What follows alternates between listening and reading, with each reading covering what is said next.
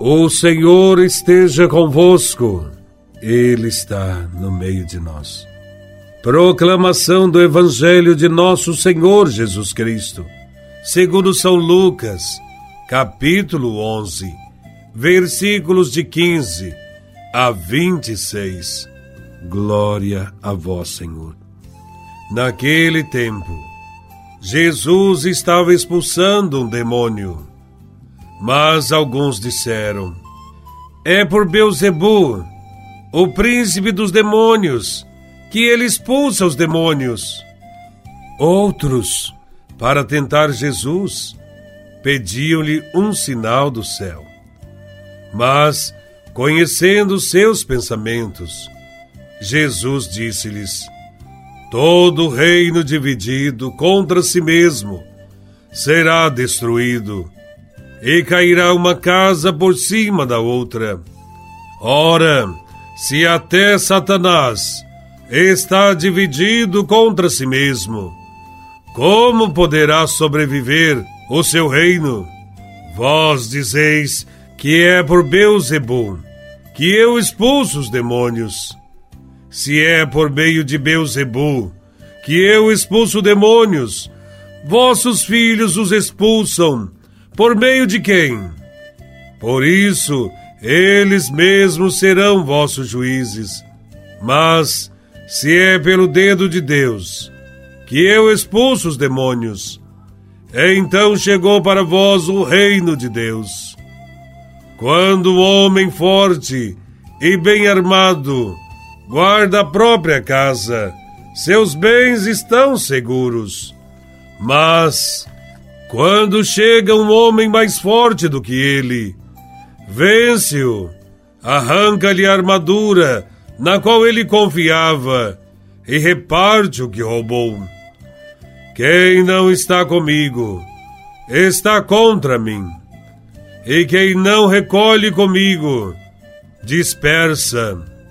Quando o espírito mau sai de um homem, fica vagando em lugares desertos, à procura de repouso. Não o encontrando, ele diz: Vou voltar para minha casa, de onde saí. Quando ele chega, encontra a casa varrida e arrumada. Então ele vai e traz consigo outros sete espíritos, piores do que ele. E entrando, instalam-se aí. No fim, esse homem fica em condição pior do que antes. Palavra da salvação. Glória a vós, Senhor. Jesus realizava muitos milagres no meio do povo. Porém, os homens daquela época não o reconheciam como enviado do Pai e duvidavam do seu poder. Eles viam, mas não enxergavam.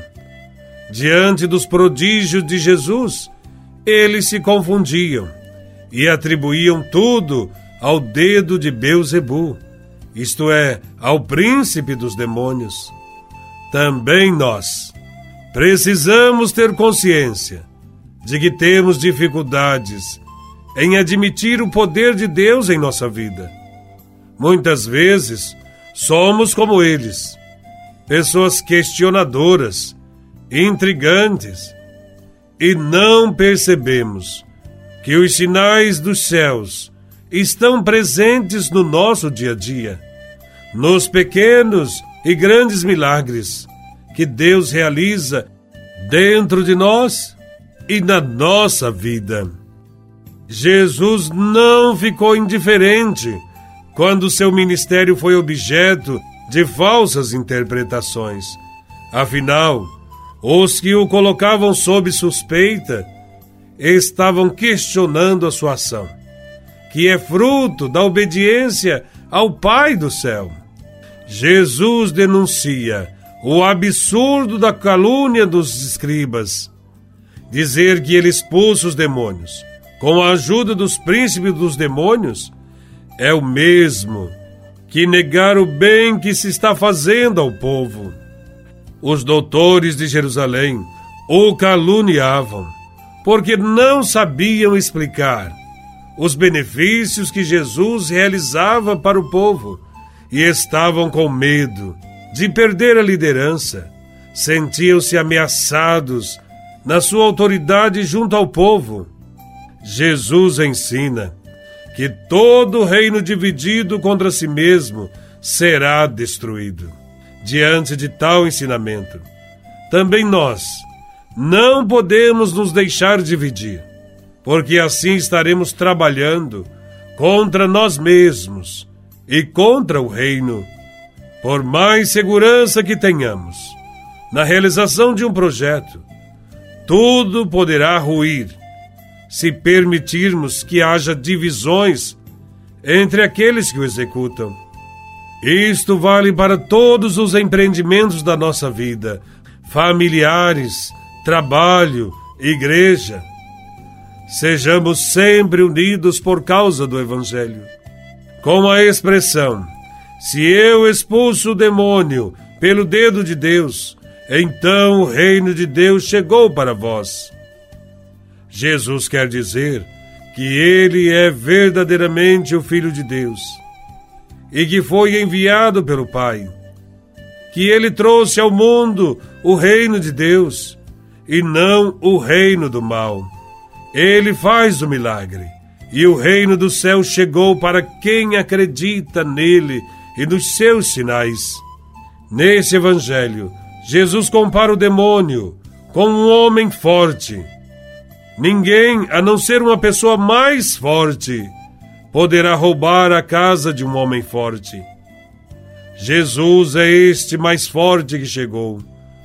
Por isso, ele consegue entrar na casa, dominar o homem forte, consegue expulsar o demônio.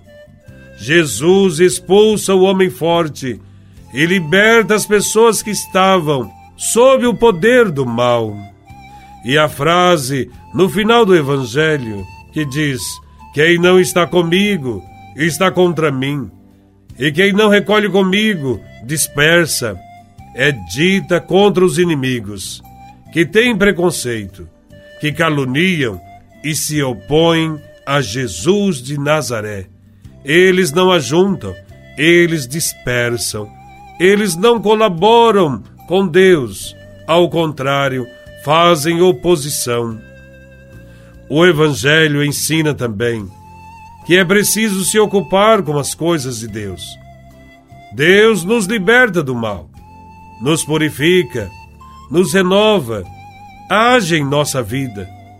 Mas é importante não nos esquecermos que não basta ser liberto, não basta purificar, se não colocamos nada no lugar. Não podemos deixar a nossa vida vazia. Não podemos aceitar ficar vagando por aí no nada, porque assim estaremos deixando a casa arrumada para que o mal se estabeleça em nossa vida de uma forma ainda pior. Precisamos preencher a nossa vida com a palavra de Deus, com a prática de Jesus de Nazaré só assim viveremos como filhos de Deus.